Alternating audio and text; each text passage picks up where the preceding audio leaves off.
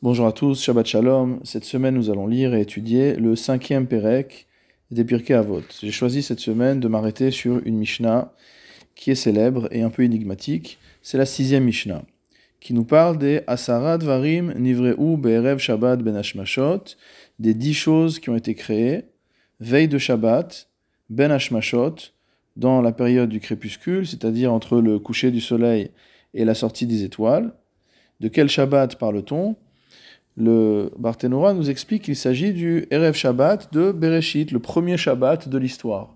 Il y a donc eu la création du monde pendant six jours, jusqu'au vendredi, le sixième jour de la création du monde, et ensuite il y a eu le premier Shabbat, ce Shabbat très célèbre, puisque c'est le Shabbat lors duquel Adam Arishon a récité Misement Shir Yom Shabbat.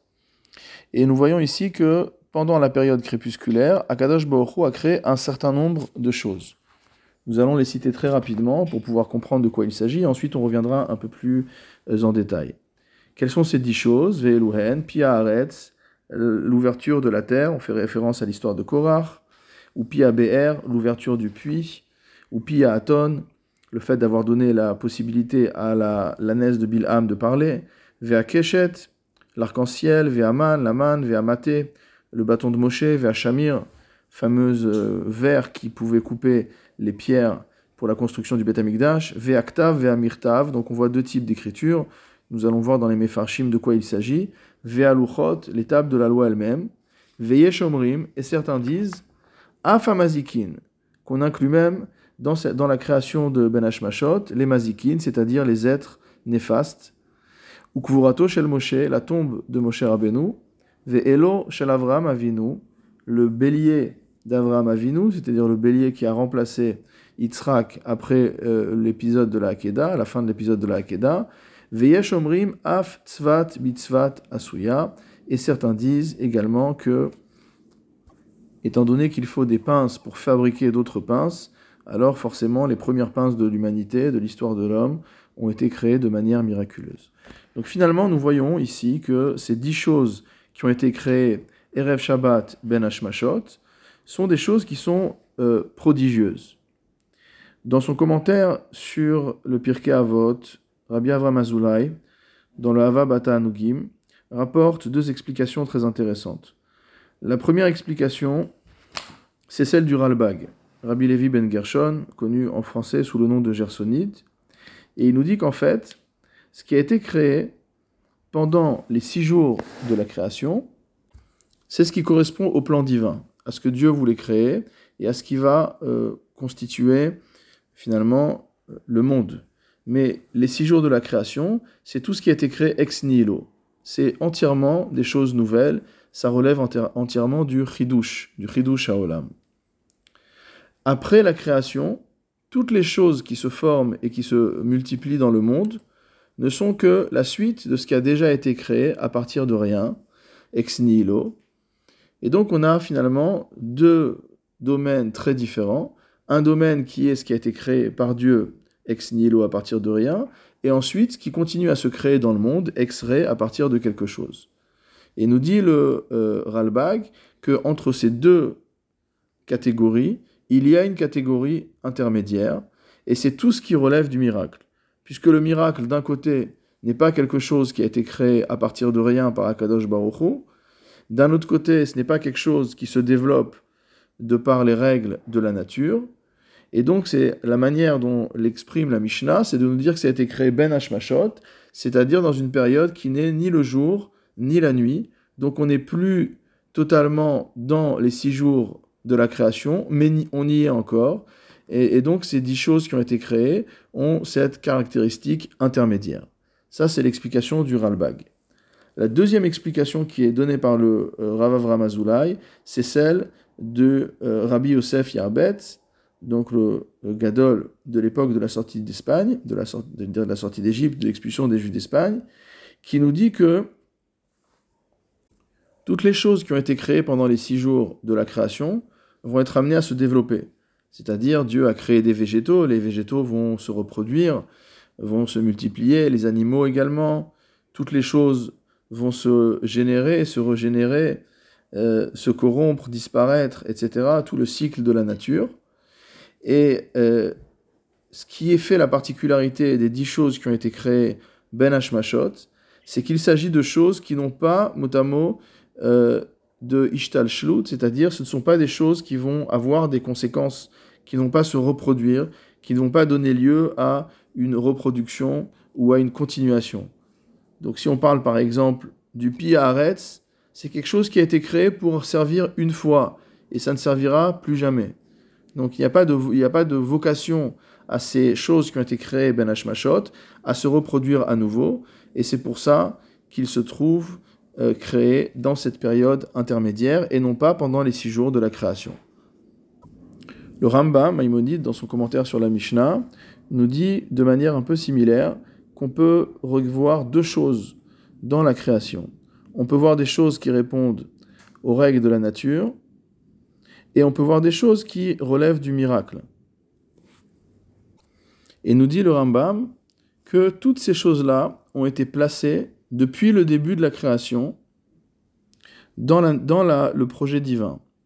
C'est-à-dire que si l'on disait que Dieu a créé la nature avec ses règles, et que là s'arrêtait la volonté de Dieu, on pourrait penser que le miracle est impossible. Ou alors que si on voit quelque chose de miraculeux, ce serait en quelque sorte, qui une négation du fait que la volonté de Dieu s'applique, s'impose à l'ensemble de la création. Donc la question qui se pose ici au Rambam, c'est de savoir comment concilier d'un côté les lois de la nature, qui sont censées être immuables, et de l'autre côté la possibilité du miracle. La réponse du Rambam est de nous dire que depuis la création du monde, Akadosh Baruch a déjà fait place au miracle. Et donc c'est ce que vient expliquer la Mishnah en disant que Ben Hashmashot, à la fin, à la toute fin de la création, une fois que les règles générales de la nature ont été définies, on est venu, Akadash Baruch est venu, et a apporté un certain nombre d'exceptions. Il a donc créé déjà la place pour le miracle. Il a finalement déjà créé le miracle avant qu'il ne se produise. Alors de là se pose la question, le Rambam la pose lui-même d'ailleurs, il nous dit Lama yiched ele asara, pourquoi Akadosh Baruch a décidé spécifiquement de ces dix miracles uniquement de les créer Ben Hashmashot? Est-ce que ça veut dire qu'il n'est pas possible d'avoir d'autres miracles? On voit bien qu'il y a eu d'autres miracles dans l'histoire de l'humanité. On, parle de, par exemple de la sortie d'Égypte, de l'ouverture de la mer Rouge, etc. Et ça n'est pas cité ici. Alors il nous dit la chose suivante. Elu naasu ben levad. Il dit ces choses-là qu'on voit ici sont les seules qui ont été créées ben hashmashot. Ushar aniflaot ve'amoftim, mais les autres miracles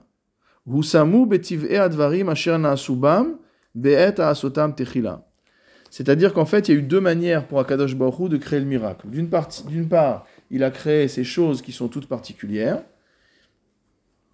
mais d'autre part, dans les autres règles de la nature, il a déjà prévu, entre guillemets, des exceptions ou des comportements exceptionnels qui font que le miracle sera également possible, mais le Rambam en reste à sa doctrine, à savoir que le miracle n'est pas, entre guillemets, une, euh, violation des règles que Akadosh Baruch a mises dans le monde, mais que le miracle fait déjà partie des règles qu'Akadosh Baruch a placées dans le monde.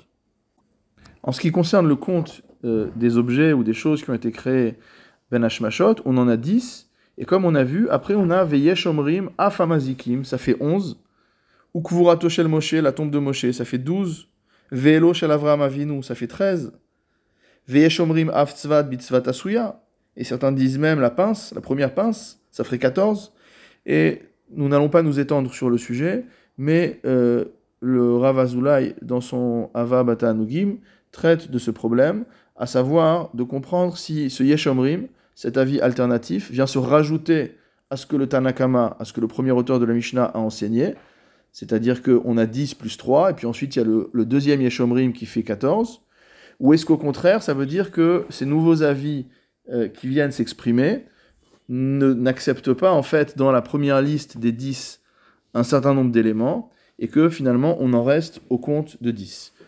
C'est une question un peu technique, mais euh, qu'il est intéressant d'étudier en détail, donc on peut l'étudier dans le Hava Bata Anugim. Pour revenir maintenant un peu sur le contenu de chacune euh, des choses prodigieuses, la première chose a été Piaharet. Le Barthénora explique qu'il s'agit de l'ouverture de la terre, l'Ivlo Akorach Vaadato, qui était destiné à euh, avaler Korach et son assemblée, comme on le voit dans le Sefer Bamidbar au Perek Tetzain. Pia Be'er, l'ouverture du puits, nous dit le Barthénora, Be'era Shel Miriam. Il s'agit du puits de Miriam, Shaita Olechet Israël Bamidbar Bechol Amasaot, qui accompagnait le Ham Israël dans tous ses voyages. Et certains disent, Ve'yeshomrim, Shepatrapiha Ve'amra Shira, qu'il s'agit en fait du puits qui a prononcé un cantique, comme on le voit au 21, e chapitre de Bamidbar, Ali Be'er Enula. Donc on voit qu'apparemment, euh, le puits lui-même aurait prononcé un cantique, et c'est ça l'ouverture de la bouche du puits. Motamo, c'est pas simplement l'ouverture euh, du puits lui-même, mais l'ouverture de la bouche du puits. Rabbi Avraham Azoulay, dans son Ava Bata Anugim, nous dit que cette ouverture, c'est l'ouverture qui s'est faite dans le rocher lorsque euh, Moshe Rabbeinu a dû frapper pour faire sortir l'eau. Et il rapporte ensuite l'avis du Maharal de Prague dans son Derech Chaim, en nous disant que dans tous les endroits où les Bnei Israël se rendaient, il y avait de l'eau qui coulait pour eux. Et ça, cela correspond à cette ouverture dont il est ici sujet. Le Tosfot Tov, qui met en rapport ces dix choses avec les dix paroles de la création du monde, nous dit que le Pi ABR, l'ouverture du puits, correspond à la parole de Yehi Or, qu'il y ait la lumière, que la lumière soit. Et de la même manière que la lumière originelle de la création du monde a été cachée, de la même manière, Haber Nignaz Biyamash El Tveria, comme le rapporte le Midrash, le puits de Myriam a été mot enfoui dans le Kineret, dans la mer de Tveria. Le Tosfot Yom Tov rajoute également, concernant la Shita du Maharal de Prague, qui nous a dit que euh, à partout où les Bnei Israël allaient, il y avait de l'eau qui jaillissait pour eux. Il nous répond à une vision qu'on a souvent, et il nous dit c'est pas pour nous dire que le rocher, ce fameux rocher qui, a permis de faire jaillir de l'eau euh, à Moshe, ce fameux rocher se roulait avec eux, avançait avec eux partout où ils allaient. Il dit cela malgré le fait que c'est ce qu'on peut comprendre du Lachon de Rashi dans le Perek Makom Shenagu, donc dans euh, Psachim. Deimken, lama sheasela natan maim betalush. Parce que pourquoi dans ce cas-là n'a-t-on pas parlé du miracle qui consistait pour le euh, puits à donner de l'eau, mot sans être en connexion avec des nappes euh, phréatiques? Et là, Gam Kavanat Rashi Kede Amaran, mais c'est ça véritablement la Kavana de Rashi, de nous dire que partout où ils allaient, finalement, il y avait un rocher qui s'ouvrait et qui donnait de l'eau. On nous parle ensuite de pi ha'aton, c'est-à-dire, on ne va pas dire la gueule ici puisque c'est une bouche qui parle, mais le fait qu'on ait donné la possibilité à l'ânesse de Bilham de parler. Et Rabbi Avram Azoulay, dans son Avabatul Nugim, nous dit que on le comprend du pasouk, où il est écrit Vaïftach Hashem et Piaton, que Dieu a ouvert la bouche de l'ânesse. Lorsque la Torah s'exprime de la sorte, on comprend que la bouche de l'ânesse existait déjà. Sinon, il aurait dû dire Vaïftach Hashem Pe Laaton, que Dieu, à ce moment-là, a ouvert une bouche à l'ânesse. Non, ce n'est pas comme ça, il a ouvert la bouche qui existait déjà. Il nous dit d'ailleurs qu'il en est de même pour la manne, euh, où il est écrit Hineni, il n'a pas marqué Hineni Boré au il n'y a pas marqué voici que je vais créer euh, la manne, il a marqué Hineni Mamtir Lachem Lechem Inashamaim, je vais vous faire tomber du pain du ciel. Dire que ce pain il est déjà dans le ciel, il n'y a pas besoin de le créer. Donc c'est la preuve qu'il a été créé, Erev Shabbat Ben Hashmashot. Après Piaton, nous avons le Keshet, nous avons euh, l'arc-en-ciel qui a été créé à ce moment-là et qui servira de rappel à l'humanité concernant le brit fait par Akadosh Baruch avec Noach. Vehaman, ensuite il s'agit de nous parler de la man, c'est-à-dire de ce lechem inashamaim, comme on vient de le voir dans le commentaire du Ravazulai. Vehamate, et le bâton de Moshe, et on voit pas vraiment pourquoi le bâton de Moshe a quelque chose d'extraordinaire.